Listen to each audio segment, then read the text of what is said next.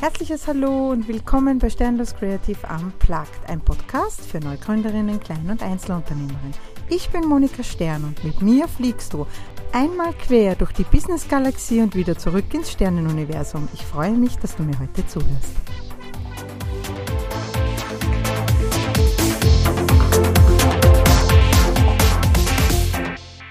Einen wunderschönen Mittwochmorgen, ihr Lieben, und willkommen bei einer neuen Folge von Sternlos Creative Unplugged. So, heute holen wir das nach, was ich letztes Jahr versemmelt habe, nämlich das Interview mit der lieben Lisa Keskin. Hallo Lisa, schön, dass du da bist.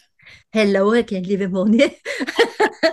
Lass mich kurz erklären, was passiert ist. Naja, die Lisa und ich haben fleißig das Interview per Zoom aufgenommen und hatten danach noch was Wichtiges zu besprechen.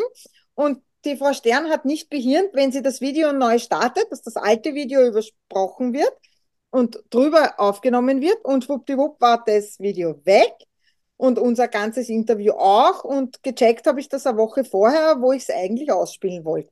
Ja, zwei große Learnings meinerseits. Erstens, check gleich, ob alles da ist und zweitens, wir überspielen nicht, wir nehmen nicht nochmal auf, wir starten eine neue Verbindung. Das habe ich gelernt. Liebe Lisa, schön, dass du da bist. Magst du dich kurz vorstellen und erzählen, wer du denn bist und was du so machst? Ja, das mache ich doch gerne. Vorher noch ein paar Worte. Äh, liebe Moni, ich glaube, es kann beim zweiten Mal nur noch besser werden. Das heißt, es hat alles im Leben einen Sinn und einen Grund und äh, wir sind ja beide Meisterin des Schönscheiterns und wir werden das jetzt einfach so großartig machen, dass wir uns richtig freuen werden nachher, dass wir das Ganze noch einmal gemacht haben. Absolut. So. das war das Wort zum Mittwoch. Okay. Äh, ansonsten, ja, wer bin ich? Ähm, ja, Lisa Keskin, weiß man jetzt wahrscheinlich schon. Ich bin seit vielen Jahren Ghostwriter. Das heißt, ich schreibe Bücher für andere Leute, begleite andere Leute bei ihren Büchern, habe mittlerweile schon weit über 150 Bücher von der Idee bis in die Buchhandlung oder heute halt der Stickerl des Weges begleitet. Und äh, ja, so neben bilde ich andere Ghostwriter aus, nämlich gemeinsam mit meiner, mit der anderen Moni, mit der Monika Lexa, die ihr eh schon kennengelernt habt, habe ich die Ghostwriting Academy, in der wir eben Ghostwriter ausbilden und in der unsere Teilnehmer und Teilnehmerinnen die Gelegenheit haben, innerhalb eines Jahres auch ihr eigenes Buch zu schreiben. Und das stimmt eigentlich nicht ganz. Sie haben nicht die Gelegenheit, sie müssen. Das heißt, wir gehen ihnen so lang auf den Senkel, bis dieses Buch fertig ist. Und manche haben wir auch schon zwei Jahre verfolgt, aber es sind bis jetzt noch fast alle Bücher fertig geworden und die, die es noch nicht sind, denen gehen wir einfach nur am Senkel. Hallo Leute, ich vergesse euch nicht. Wunder, wunderbar, echt super. Dazu bringt es mich gleich zur ersten Frage. Lisa, das eigene Buch, ein lohnenswerter Traum? Jein. Ich antworte mit einem klaren und deutlichen Jein. Es kommt ganz darauf an, es wird Selbstständige geben, wo ich sagen würde, wart noch ein bisschen. Hm. Also gerade wenn jemand gründet und noch in der Findungsphase ist, ist es vielleicht gescheit, die eigenen Gedanken aufzuschreiben und niederzuschreiben. Mit dem ersten Buch würde ich dann rausgehen, wenn ich wirklich sage, jetzt habe ich mich gefunden. Jetzt weiß ich, wofür ich stehe und jetzt weiß ich, dass ich dahinter stehen kann. Das heißt nicht, dass wir als Selbstständige uns nicht sowieso ständig ändern. Ich sehe das bei mir, es kommt immer wieder noch was dazu, irgendwas fällt weg. Also es ist eh ein ständiger Optimierungsprozess und es soll ja auch Spaß machen. Und wenn dann dann irgendwas, das man macht, wenn man es nicht mehr sehen kann, kann man ruhig ein bisschen die Richtung wechseln.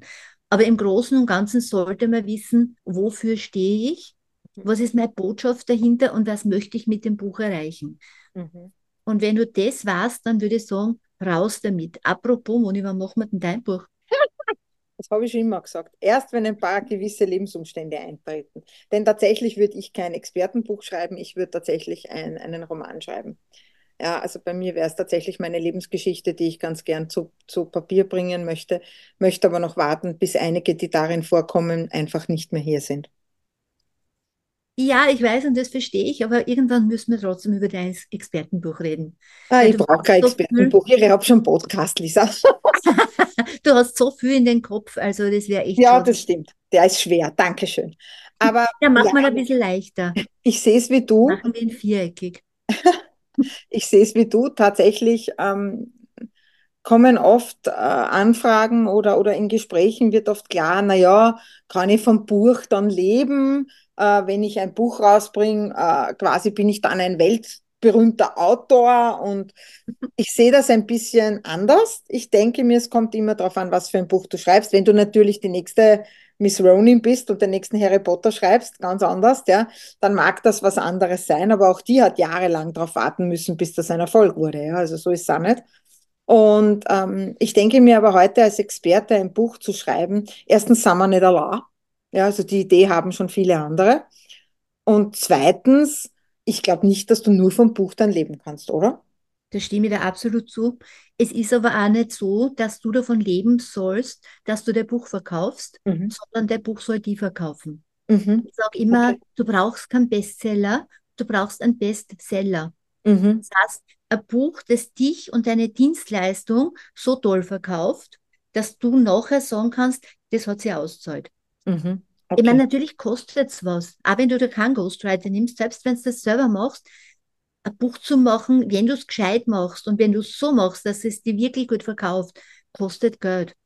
Ja. Kostet dir zumindest ein gescheites Lektorat, das du auf keinen Fall auslassen darfst und es kostet auf jeden Fall Cover und Layout, das unbedingt professionell gemacht sein sollte. Nur wenn du das machst, dann zahlt es sich aus. Ich hab, kann nur sagen, ich habe eine Kundin, die hat genau zu Beginn des Lockdowns ihr Buch rausgebracht, hätte es eigentlich für eine Firmenfeier gebraucht, die dann aus naheliegenden Gründen nicht stattgefunden hat, hat in dieses Buch fast 40.000 Euro investiert Mhm. Das war April 2020 und hatte im Oktober den Break-Even. Das heißt, die hat die gesamte Kohle wow. zurückbekommen. Aber wow, nicht, weil sie cool. Bücher verkauft hat, sondern weil es erstens war, war sie schlau und zweitens einmal war ich schlau. Ich meine, muss ich mir jetzt ein bisschen auf die Schulter klopfen. Darfst du, durchaus. Aber die hat durch dieses Buch ähm, Mhm. Workshops verkauft, die hat dann Kartensets dazu gemacht, die hat ähm, Videos verkauft, also die ist voll eingestiegen mhm. und hat ihre Dienstleistung als Trainerin einfach total mhm. super Lass uns da kurz einhaken, nämlich, das heißt, das Buch ist nichts wert, wenn du kein Marketing machst. Sehe ich das richtig? Ja, das ist absolut richtig. Mhm. Und dieses Marketing muss nicht unbedingt sein auf mein Buch, also das muss nicht sein, dass ich jetzt diese klassische Marketing-Schiene fahre mit einem Fundel, wo dann das Buch gut zu verkaufen ist. Du kannst das Buch auf so viele Orten nutzen. Du kannst es zu Vorträgen mitnehmen. Du mhm. kannst es bei Firmen vorschicken als Türöffner mit einer Bonboniere oder sonstigen Goodies. Ich glaube, da haben wir beide viele Ideen, Moni, was man da dazulegen könnte. Und mit einem persönlichen Anschreiben und dann noch telefonieren. Mhm einer meiner ersten Kunden, das war ein Trainer, der hat ein Buch geschrieben für sich als Speaker mhm. und hat das an Firmen geschickt mit mhm. einem Stick, wo eine kleine Performanceform oben war. Der hat das im Oktober gemacht. Der hat Anfang des Jahres das komplette Jahr ausverkauft gehabt. Wunderbar. Ich finde großartig, dass du das sagst, weil tatsächlich sehe ich ja ein Buch als weiteren Sichtbarkeitskanal für mich. Ja, also für mich wäre, wenn du sagst, Moni schreibe ein Expertenbuch, wäre das nur dazu da, um mir noch mehr Sichtbarkeit zu verschaffen. Aber ich muss natürlich meinem Buch Sichtbarkeit geben. Das heißt, wenn ich kann dazu, da ich ein Buch geschrieben habe, na, dann wird da keiner wissen, dass das so ist.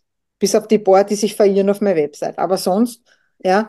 Jo, das ist absolut das heißt, richtig. Marketing, ja, Marketing wäre schon wichtig und Videos und so, das finde ich klasse. Ja, weil mit Buch in der Hand und, und, und aus Buch vorlesend und mit Buch. Also äh, einer, der momentan sehr damit hausieren geht, ist der liebe Philipp Maradana. Der hat auch ein Buch geschrieben und der hat das genauso angelegt, wie ich das eigentlich verstehen würde, tatsächlich im Marketing. Ja, also der hat das ganz gut und ich bin sehr froh, dass du als erfahrene Ghostwriterin das jetzt auch so sagst. Ja.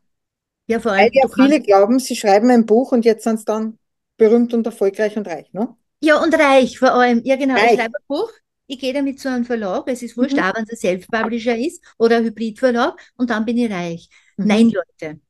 Was, allein was den Verkauf des Buches betrifft, wird sie den Ghostwriter nicht annähernd reinbringen. Nicht einmal den Ghostwriter, wahrscheinlich nicht einmal die, ähm, die Grafik und das Layout. Mhm.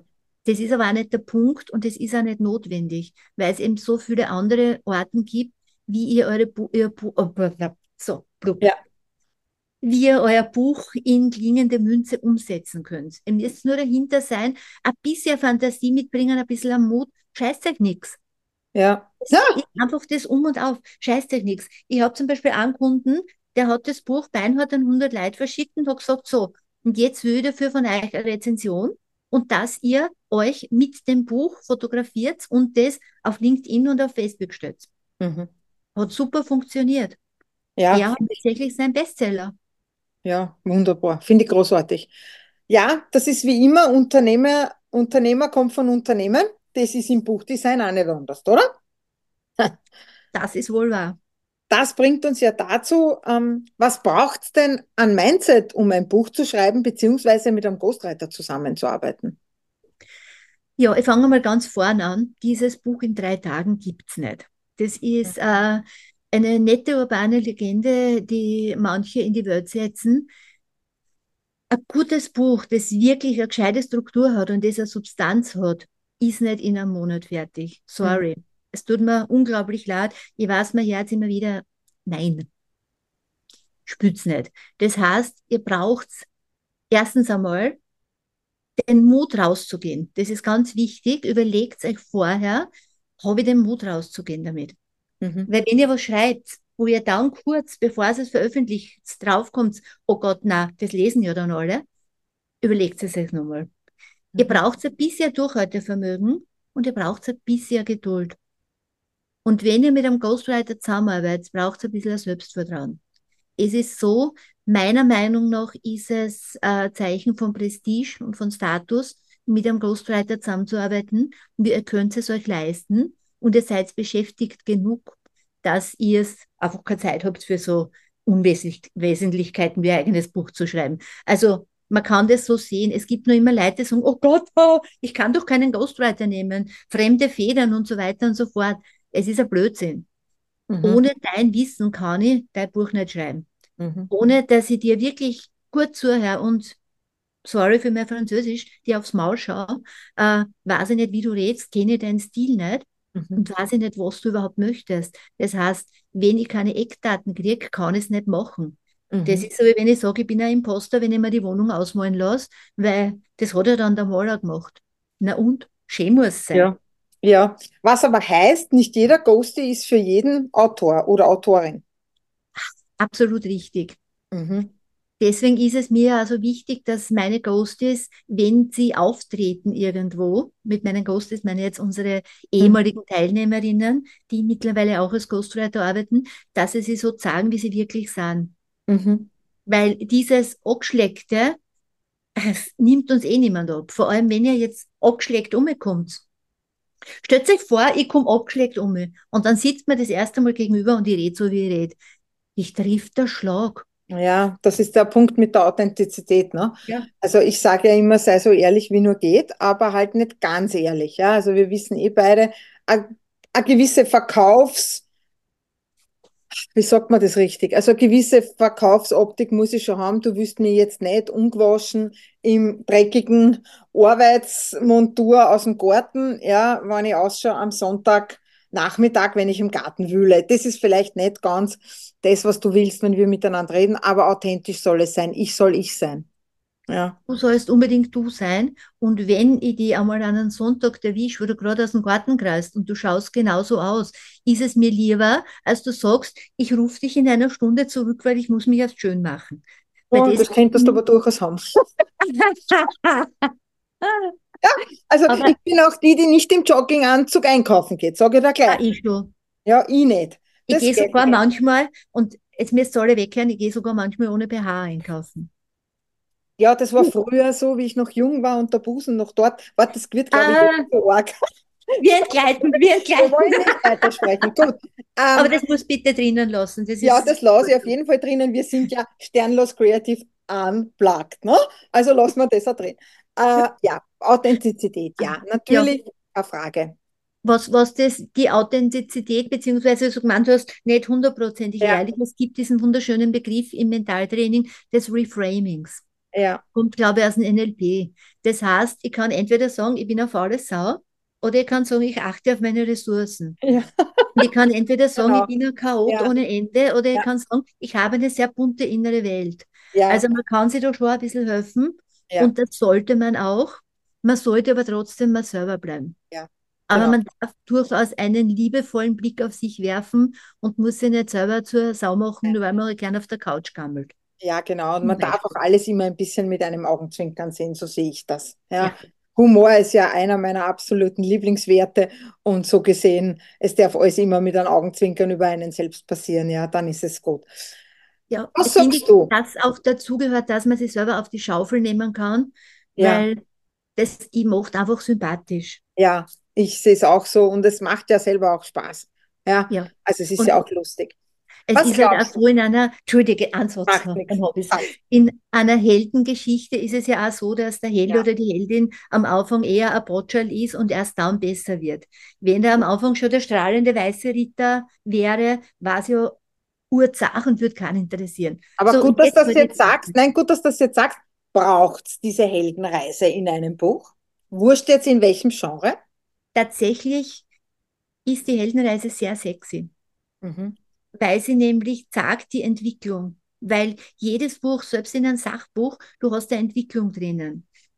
Sei es jetzt im gesamten Buch, weil man halt parallel vielleicht was aus dem eigenen Leben erzählt, oder sei es auch in kurzen Geschichten, dass ich, ich habe zum Beispiel schon extrem viel von diesen medizinischen Büchern gelesen, diesen Sachbüchern, und da gibt es dazwischen immer diese kursiven Teile. Mhm. Das sind die Patientengeschichten. Und die verschlinge ich. Ich habe Zeit gehabt, da habe ich nur die gelesen. Die Frau H. ist gekommen mit Urkreuzweh und die Haare sind ja ausgefallen. Und dann haben wir das und das gemacht und auf einmal hat sie eine wallende Mähne gehabt und ist herumgehoppelt wie ein junges Pferd. Yes, das wollen wir lesen. Wir wollen natürlich wissen, wie ist dazu gekommen, aber das kann man in zwei Sätzen sagen oder in einem ganzen Buch. Also Storytelling ist eine Kunst und Ja. das muss aber nicht immer lang sein. Es kann Mhm. manchmal ganz kurz sein.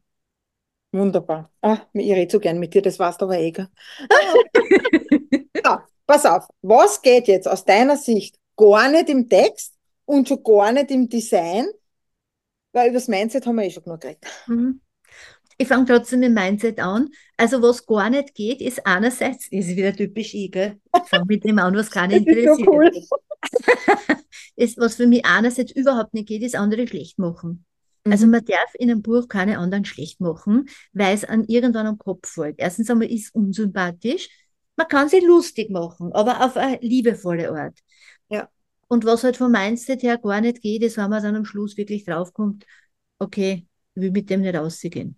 Mhm. Deswegen ist es bei mir auch so, dass ich das ganz eng begleite und wenn ich das Gefühl habe, dass jemand abdriftet, frage ich immer wieder nach, bist du sicher, dass du das dann druckt sehen möchtest?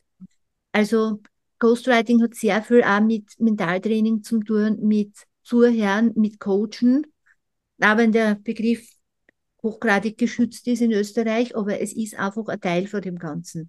Wie Ich habe das Gefühl, ich habe das Gefühl, in allen Berufen, wo es kreativ irgendwie geht, etwas aus dem Kunden zu bekommen, ist es ein wichtiger Teil. Also wurscht, ob es jetzt in, in der Grafik ist, im Webdesign, im, also ich brauche das von meinen Kunden und Kundinnen, weil ohne dem, ohne der Essenz, kann ich kein Branding machen, kann ich keine Farben bestimmen. Ohne die Werte und das, was das Unternehmen oder den Unternehmer oder die Unternehmerin ausmacht, kann ich nicht arbeiten. Ja? Also ich habe so das Gefühl, das ist immer so, oder? Zumindest aus meiner Sicht. Ja, ich glaube, dass wir da sehr ähnlich ticken. Also bei mir ist es tatsächlich so, wenn ich mit jemandem zusammensitze, ich habe manchmal das Gefühl, dass ich in dem, in dessen Kopf und in dessen Seele drinnen bin.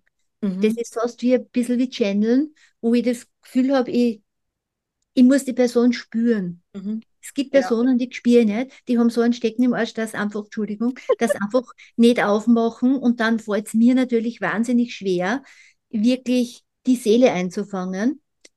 Ich tue allerdings auch mein Möglichstes, diesen Stecken auf eine liebevolle Art zu entfernen. Für alle meine deutschen Zuhörerinnen und Zuhörer, meine Lieben, ein Stecken im Arsch ist ein Stock im Gesäß. Die Lisa, die Lisa pustet gleich ihren Kaffee weg vor lauter Lachen.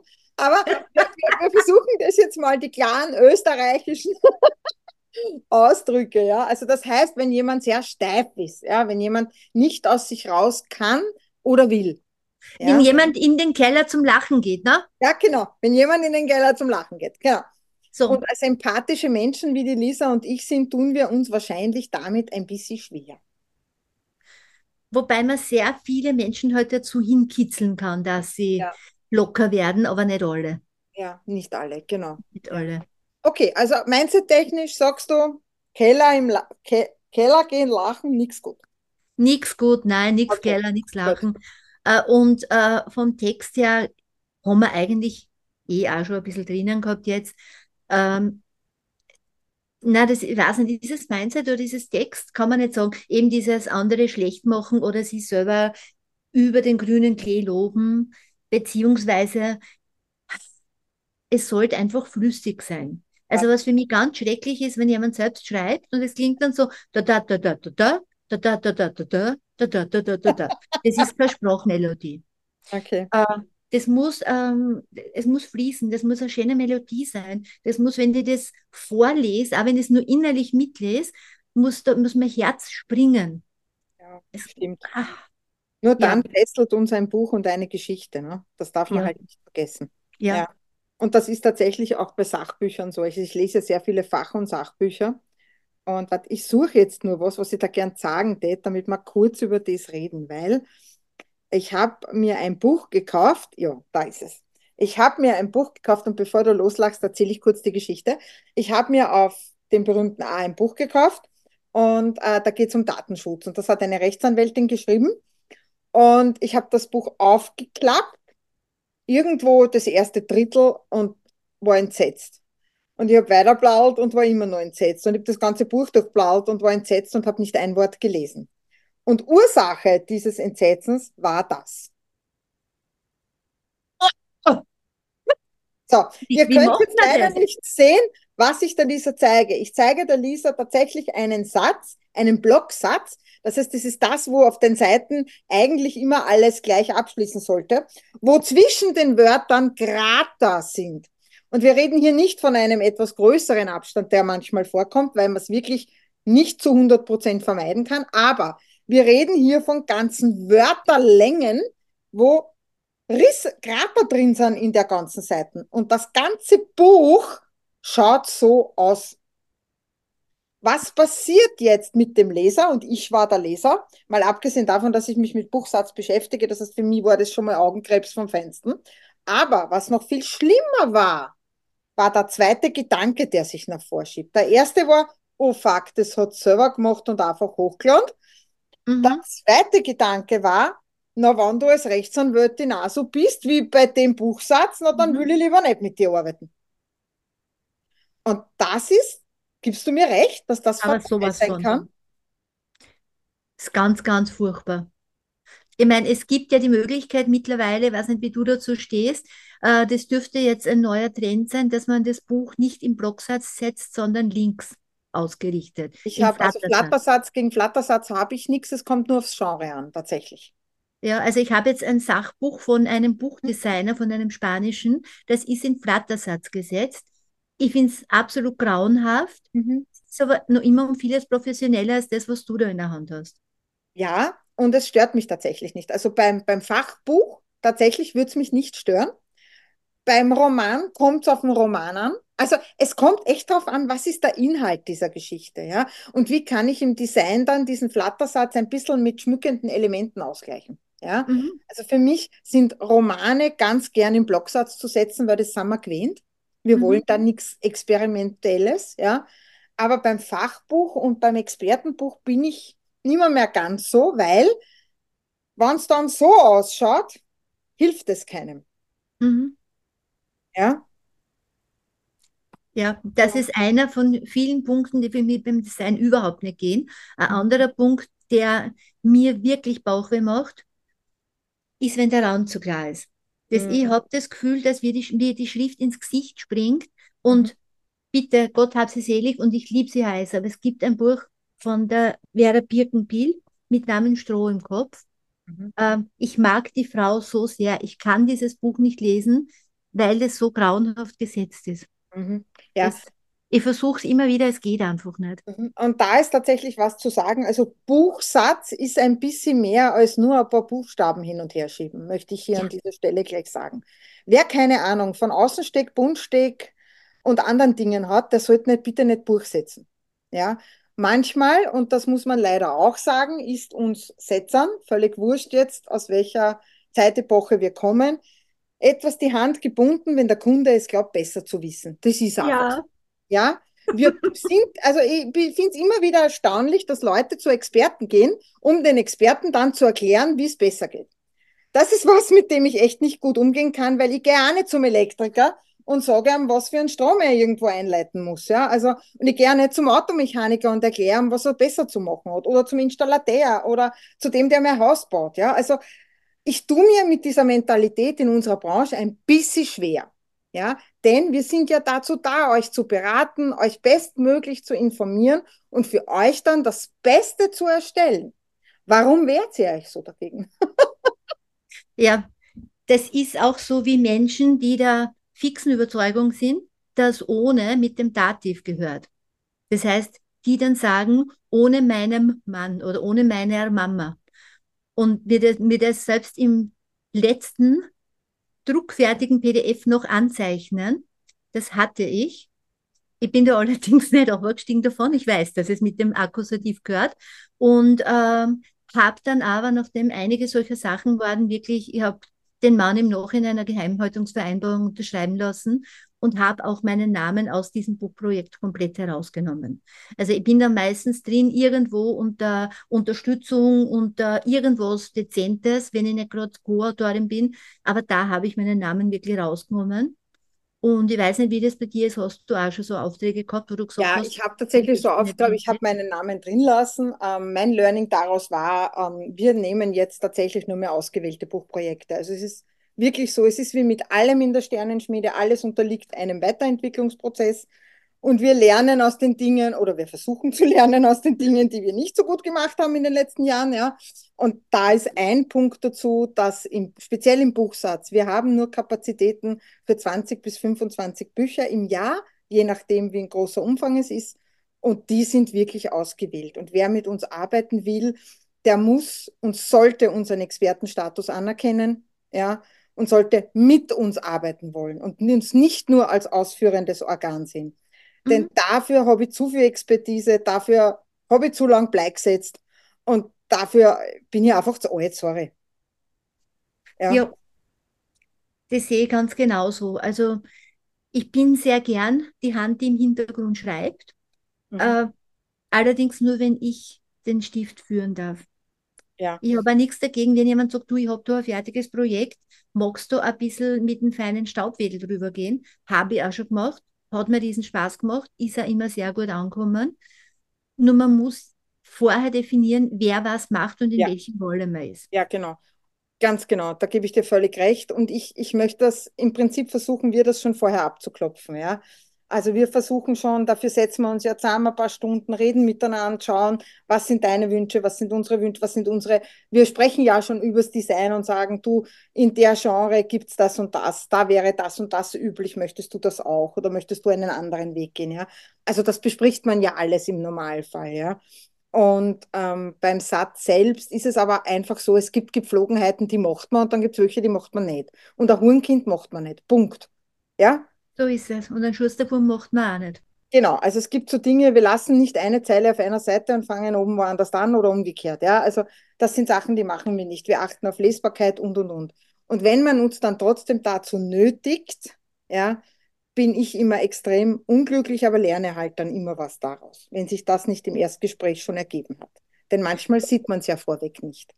Okay, ich mache ja auch nicht so viel Buchsatz wie die Moni, aber ein bisschen. Und ich muss ganz ehrlich sagen, würde mich jemand zu einem Hurenkind nötigen wollen, würde ich dankend ablehnen. Ja, Weil verstehe. wie ich das Ding ihnen setze, da lasse ich mir wirklich nicht reinreden. Ja. Ich lasse mir sagen, okay, du können wir da eine andere Schrift oder können wir das andere Farbe oder sonst was urgerne, bitte, mach mal, wenn es irgendwie passt. Aber es gibt gewisse ja. Dinge, da stimme ich da absolut zu. Das ist so wie wieder äh, Überschrift ganz unten auf der Seite machen und auf der nächsten Seite mit dem Text weitergehen. Geht nicht, tut man nicht. Ist einfach nicht, macht man nicht, genau. man muss die Regeln kennen, um sie brechen zu können, aber es gibt ja. gewisse Regeln, die werden einfach nicht gebrochen. So. Ja, ganz genau. ähm, dann lass uns sagen, Self-Publishen oder Verlag? Es kommt darauf an, was man erreichen möchte. Mhm. Also ich schicke jetzt eins voraus. Es ist ja dieser große Irrglaube bei Menschen, dass sie glauben, oh, ich habe einen Verlag gefunden, ich brauche mich um nichts mehr kümmern. Klingt super, stimmt aber nicht. Selbst wenn ihr das Glück habt, einen Verlag zu finden, der kein Druckkostenzuschussverlag ist, von denen bitte die Finger weg. Was ist ein Druckkostenzuschussverlag? Erklärt. Ah, das ist ein Verlag, der sagt, ja, ich drucke dein Buch, aber du musst äh, dafür 1000 Bücher kaufen. Ah, okay. Einkaufs zum Autorenpreis, der aber relativ hoch ist. Also okay. hat keinen Sinn, weil das heißt, ihr habt weder ein Mitspracherecht, noch verdient ihr was dran und, und cashen müsst auch noch. Absoluter Bullshit. Okay. Gibt, für mich gibt es zwei Möglichkeiten. Entweder ich werde von einem Verlag genommen dann würde ich allerdings auch schauen, welche Qualität hat der Verlag. Ich weiß, wovon ich rede. Mein erstes Buch ist über einen kleinen deutschen Verlag herausgekommen. Sucht es nicht, ihr findet es nicht. Ich habe es unter, glücklicherweise unter einem Pseudonym gemacht. Ähm, und das kam zurück, wurde in Word Korrektur gelesen. Und ich habe dann nochmal die Fahne gesehen und habe gesagt, seid ihr wahnsinnig. Mhm. Also das stimmt ja hinten und vor nicht, dass teilweise der Sinn verfremdet worden. Das heißt, es ist schon gut, wenn schon Verlag dann ein gescheiter Verlag, der ein gescheites Lektorat dabei hat. Vor allem, der auch Mitarbeiter angestellt haben, die was Ahnung haben von dem, was sie tun. Denn mir ist ja. jetzt ab und zu untergekommen, dass tatsächlich im Verlag keine Grafiker sitzen, sondern irgendwelche, die von irgendwo kommen, die von einem mhm. nicht Gelernten angelernt wurden. Mhm. Und daraus resultiert dann wieder, dass wir wieder keinen gescheiten Buchsatz haben und vom mhm. Coverdesign reden wir ja noch gar nicht. Die Erfahrungen habe ich auch schon gemacht bei einem sehr renommierten österreichischen Verlag, äh, dass okay. dann die Sekretärin von vorne links irgendwie das Cover, die Covergrafik gemacht hat. Äh, äh was ja. nicht heißt, dass Autodidakten nicht gut sein können. Im Gegenteil, ich ja. kenne ganz großartige Autodidakten. Aber wenn ich zu einem Verlag gehe, und da wirst mir du sicher recht geben, dann erwarte ich mir ein gewisses Standard an Qualität. Definitiv. Ja, weil Definitiv. ist das immer noch so, dass man ja Jahre gebunden ist an den Verlag? Äh, du hast normalerweise, ich weiß es nicht so, ich bin im Verlagswesen nicht so ähm, firm. Normalerweise hast du eine Drei-Jahres-Bindung. Also bei mir war es bei den drei insgesamt Büchern, über die wir nicht sprechen, so, dass ich eine Drei-Jahres-Bindung hatte und nach den drei Jahren habe ich tatsächlich die Manuskripte zurückgefordert. Die heißt, die kugeln jetzt alle bei mir herum und warten darauf, dass ich irgendwann einmal in der Pension bin, dass man Urfahrt ist und dass ich irgendwann einmal ein gescheites okay. Lektorat machen muss. Ähm, was ich sagen wollte, ja, entschuldige, ja. jetzt sind wir wieder mhm. beim Marketing. Ähm, ein Verlag macht nicht das Marketing für euch. Wenn ihr viel Glück habt, nimmt euch der Verlag mit auf eine Buchmesse. Mhm. Ähm, viel mehr, vielleicht gibt es eine Lesung. Wenn ihr Glück habt beim Dalia, mehr wird es nicht, nicht spüren, im mhm. Normalfall außer es sind wirklich glückliche Umstände, aber davon, auf das könnt ihr euch nicht verlassen. Okay. Wenn ihr in Self-Publishing geht, also ihr redet jetzt da zum Beispiel von einem Hy Hybridverlag, habt ihr höhere Margen. Ihr habt zwar höhere Kosten, weil ihr das Korrektorat, eventuell Lektorat und auf jeden Fall Cover und Layout zahlen müsst. Dafür schaut aber auch mehr aus. Und ihr habt mehr Freiheiten. Das heißt, ihr könnt sagen, ich möchte es Buch in meinen Firmen, in meiner Firmen-CI, das heißt in meinen Farben mit meiner Schrift.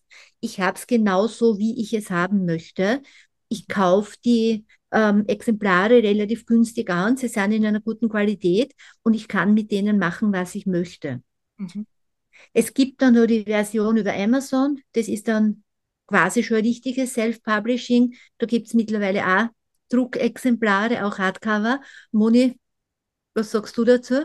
Ja, naja, das kann gut gehen, muss aber nicht. Also meine Erfahrung sagt mir, dass wenn du zehn Bücher bestellst und dann vier Wochen später noch einmal zehn, dass der Rücken nicht gleich ist, dass die Abstände nicht gleich sind, dass, was aber auch logisch ist, weil der kostengünstigst druckt. Das heißt, der vergibt den Auftrag dann von jeweils den zehn Büchern, die du bestellst, an unterschiedliche Druckereien, wenn es da Pech hast.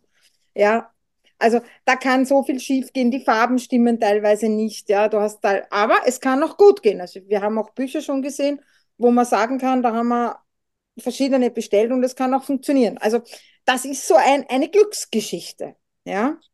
Ich habe halt aus einer einzigen Lieferung von zehn Büchern neun unterschiedliche Mhm. Farben. Also da dürfte gerade das Rot so ein bisschen Das ausgegangen muss dir, genau, das muss dir halt einfach bewusst sein. Dir muss bewusst sein, so wie Emerson alles andere verscherbelt, macht er das mit den Büchern auch.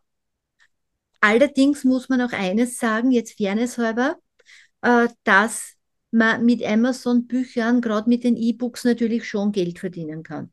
Also Ja. wenn man da fleißig ist Ja. und keinen Schrott draufstellt, also Ja. nicht, geh einmal schnell zur KI und lass mir ein Buch Ja. aber tippen, bitte nicht. Das könnt ihr machen, aber ihr Ist urheberrechtlich eine tolle Idee. Abgesehen davon, aber ihr ruiniert damit nicht nur im Buchmarkt, sondern auch euer eigenes Image. Ganz ehrlich. Ja, also ich schau, ich denke mir, ich denke mir, es sind verschiedene Lager. Ja, also es, es gibt ja unterschiedliche Self-Publishing-Plattformen mittlerweile. Ja, ich glaube, ich glaube, es gibt Hybridwesen, die eine gute Idee sind und dann gibt es halt Mhm. welche, die eine weniger gute Idee sind. Ich Mhm. glaube aber nur, dass das für den Laien gar nicht so gut zu durchschauen ist in Wirklichkeit. Ja. Ja.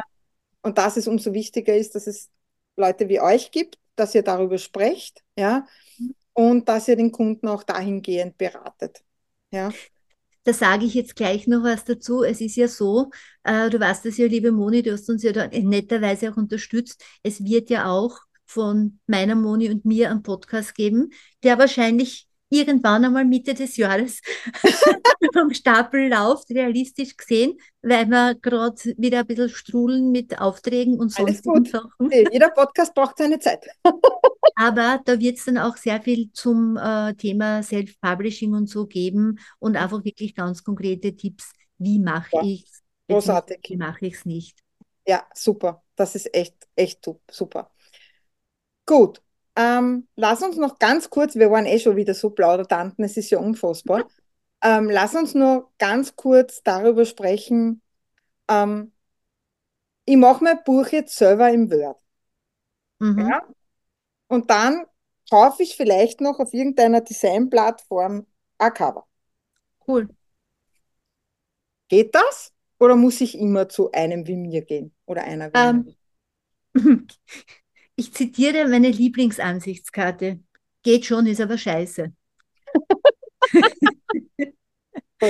Ich bin ein bisschen großzügiger. Also ich sage tatsächlich, Leute, ähm, es kommt darauf an, was für ein Buch es ist. Es kommt darauf an, ist es wirklich ein Buch oder nur eine Broschüre. Ich unterscheide da nämlich auch, ja, weil für mich fängt ein tatsächlich ein wirkliches Buch ab 100 Seiten an und nicht drunter. Ja, das ist für, fällt dann für mich eher schon unter Broschüre. Ähm, aber alles darf sein. Also äh, ganz ehrlich, aus meiner Sicht, jeder, der gern ein Expertenbuch schreiben soll, soll sich aber auch bewusst sein, was es mit seinem Image macht.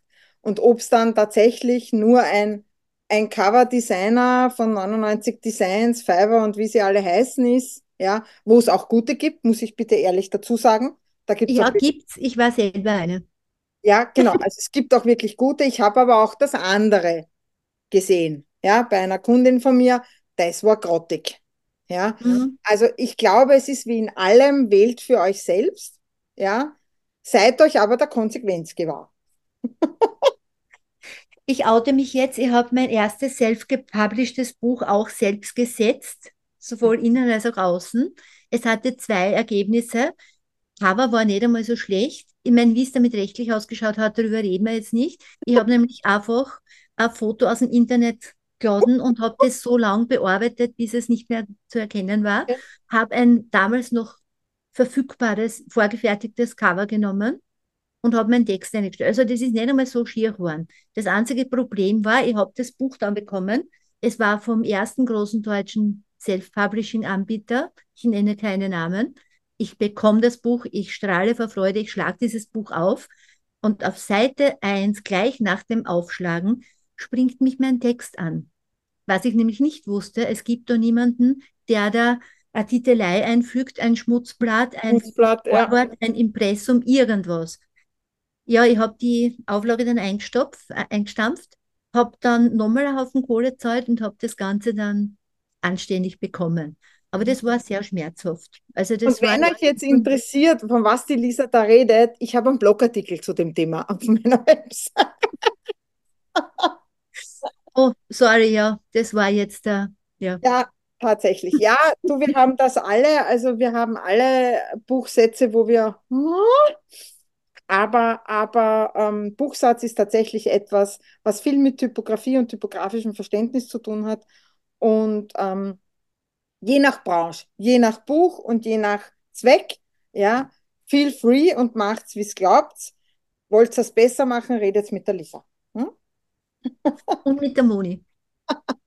Also wenn es wenn es außen und innen schön haben wollt, redet mit der Moni. Und wenn es auch einen Sinn ergeben soll, redet mit der Lisa. Wunderbar. In diesem Sinne, liebe Lisa, danke, dass du da warst, dass du uns Rede und Antwort gestellt hast, also mir. Ähm, ich freue mich auf euren Podcast, bitte. Ja. und äh, hast noch was, was du mitgeben willst, oder sind wir durch? Also ich, ich sage nur noch zwei Sachen. Erstens mal vielen Dank für die wiederholte Einladung. und ja, Leute, einfach ran an die Tasten, lasst es raus. Und ob es dann ein Buch wird oder nicht, werden wir eh sehen, aber schreibt es einfach einmal. Wunderbar. Und solltet ihr Unterstützung brauchen, denkt daran, es gibt einen Ghostwriter-Lehrgang, der startet im April. Wunderbar. Woche geht vor online. In diesem Sinne, mit der Werbemeldung beenden wir jetzt nun. Ich genau. freue mich wie immer. Danke, liebe Lisa, dass du da warst. Ich freue mich wie immer über eine Rezession, eine Bewertung oder einfach eine Nachricht von euch unter podcast.sternloskreative.com und wünsche euch einen hervorragenden Mittwoch. Alles Liebe, eure Monika. Danke, dass du uns auf den Ohren hast. Nun möchtest du uns vielleicht auch auf den Augen? Dann schaut einfach bei sternloskreativ.com vorbei oder folge uns auf den Social Media Kanälen. Wir freuen uns über eine Bewertung und deine Unterstützung.